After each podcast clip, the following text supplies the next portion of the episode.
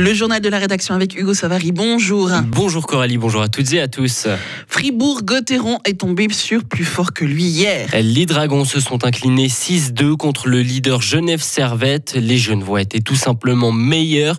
Une défaite frustrante pour le capitaine fribourgeois Julien Sprunger. On l'écoute de qui fait mal. Justement, on savait qu'un un match comme ça, un derby avec une patinoire pleine, on se devait de, jouer un match plein, un match avec des émotions. Et puis on, est complètement passé à travers. Je crois que euh, bien sûr que Genève est la meilleure équipe du championnat, bien sûr que Genève pose de problèmes à tout le monde. Ils ont très très bien joué ce soir, mais je crois qu'on ne s'est pas donné notre chance de, rivaliser avec eux. On n'était pas bon dans les, dans les duels, dans les batailles, et puis euh, ça s'est vu euh, tout au long du match. Les buts fribourgeois ont été inscrits par Ryan Gunderson et Christophe Berchi. Les Dragons ont désormais une pause internationale avant de reprendre le championnat dans deux semaines. Et en tennis, fin de parcours pour Carlos Alcaraz à Paris. Le numéro 1 espagnol a abandonné en quart de finale du Masters 1000. Visiblement blessé au niveau des abdominaux, le jeune espagnol s'est arrêté en cours de match face au Danois Holger Rune. Novak Djokovic, lui, s'est en revanche facilement qualifié pour les demi-finales. Il était une figure incontournable de Fribourg. Albert Michel s'est éteint dans la nuit de jeudi à vendredi. Il était malade depuis plusieurs années. Albert Michel a notamment dirigé la banque cantonale de Fribourg pendant près de trois décennies. Il aura aussi fortement contribué à la réalisation de la BCF Arena, la nouvelle patinoire de Fribourg-Gotteron. Il aurait eu 74 ans d'ici quelques jours. Le projet de transformation de la maison du Gruyère à Pringier a été mis à l'enquête hier. Quatre bâtiments seront construits avec notamment la fromagerie, le musée et un restaurant. Les responsables de la maison du Gruyère espèrent pouvoir commencer les travaux le printemps prochain. Le coût total du projet se monte à environ 32 millions de francs.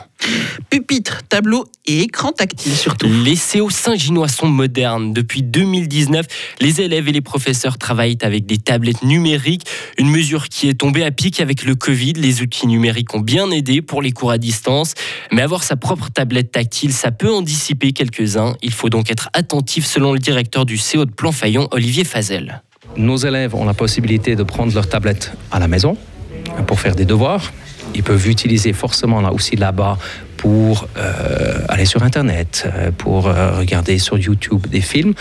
Donc là, il y a la responsabilité auprès des parents. À l'école même, oui, on a certains élèves qui aussi essayent d'utiliser ça, mais on a les moyens en tant qu'enseignant de contrôler les applications que les élèves utilisent et puis on peut intervenir assez rapidement si on voit qu'il y a une utilisation frauduleuse ou pour des raisons privées pendant la leçon.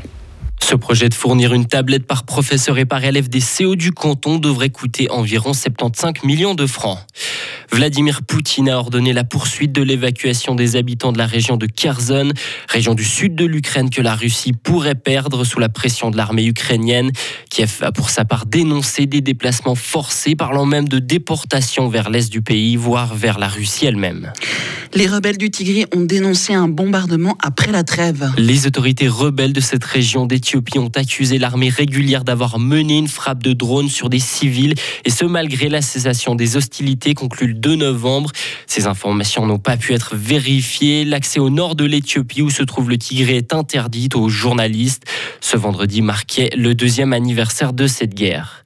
Un groupe de plus de 100 touristes, dont un Suisse, ont été libérés après négociation au Pérou.